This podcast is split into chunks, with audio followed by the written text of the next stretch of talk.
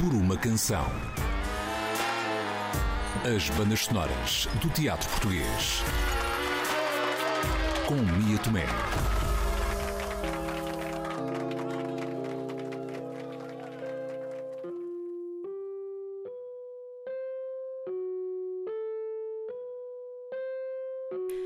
Não se sabe bem ao certo de onde vem ou qual é o texto original de Cinderela.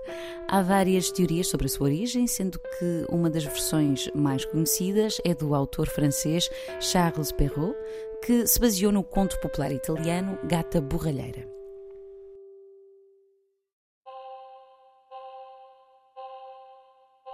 O universo infantil-juvenil já escreveu o conto centenas de vezes, o cinema já encheu as suas salas com versões de vários realizadores e no teatro, em 2017, Lígia Soares decidiu brindar-nos com um texto da sua autoria com o título de Cinderela. Passo desde já a alertar que a peça nada tem a ver com o conto, mas a genialidade certeira de Lígia Soares em usar a metáfora do príncipe e de uma gata borralheira no mundo contemporâneo é louvável. Mas com um texto destes em cena, a banda sonora, ou neste caso também podemos dizer a sonoplastia, não podia ficar atrás.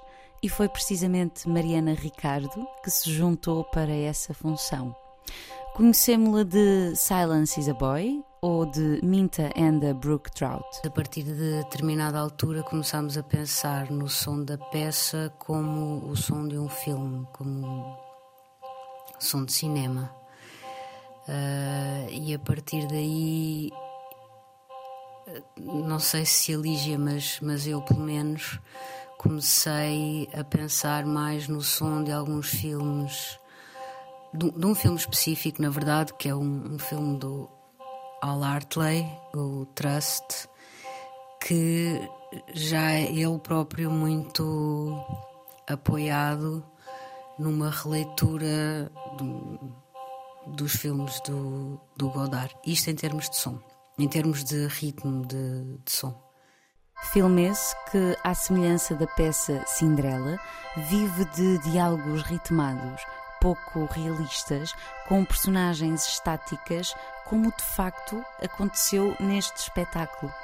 Os atores estavam em cena, sentados de perfil para o público, numa estrutura metálica, imóveis. Esta é uma banda sonora minimal que introduziu no espetáculo vários apontamentos que sublinharam o tom das diferentes cenas. Um ambiente cru, onde à boca de cena tudo se mostra como é feito, cru, mas pouco realista. Esta sonoplastia desenvolvida por Mariana Ricardo foi pensada em conjunto com a encenadora Lígia Soares, que primou pela busca da simplicidade.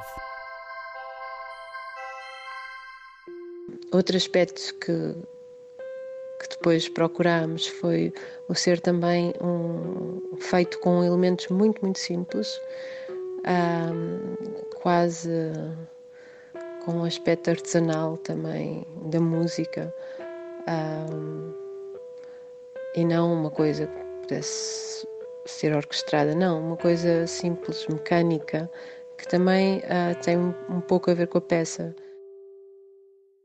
O foco aqui seria também que as palavras é que produzem o som e não o contrário. Nunca o som foi pensado para elevar ou ampliar as emoções, apenas pontuá-las. Aqui, as emoções seriam criadas pelas palavras. Mas que outros elementos foram pensados? Há outros elementos que sim, que são assim elementos que vêm reforçar momentos um bocadinho mais fantasiosos em termos cênicos, tipo a ideia de estarem a olhar para uma máquina de lavar e depois serem projetados no espaço. Pronto. E, mas isso eram, eram também uh, acompanhados depois de elementos sonoros muito simples, tipo o som de um aspirador, o som de uma máquina a centrifugar. Portanto, vinha sempre uh, só com elementos muito simples criar um ritmo ou uma intensificação.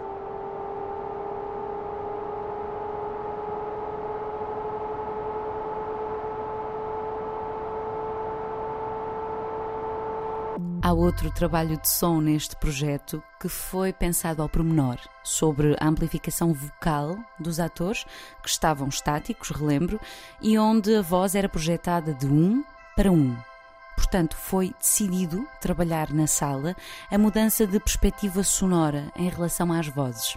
Mas como, Mariana? Nós tentámos reproduzir um bocadinho uma sala de cinema na, na, no, na, na sala de estúdio São Luís, onde, onde estreámos a peça e hum, tentar jogar um bocadinho com, essa, com essas diferenças de perspectiva sonora que há no cinema. Portanto, muitas vezes, uh, obviamente, num plano mais fechado entre du, uh, sobre duas pessoas, nós temos um som bem mais presente. E quando estamos num plano mais aberto, o som, obviamente, está um bocadinho mais distanciado. E nós tentámos uh, jogar com isso, também, obviamente, com, com as luzes e com, obviamente, com, com os diferentes ambientes que, que, que a Lígia cria para, para cada cena.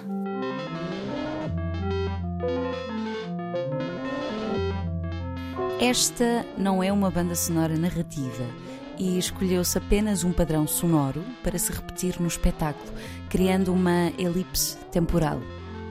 As músicas nunca se sobrepõem às vozes das personagens, elas funcionam como se fossem uma respiração de cada uma delas.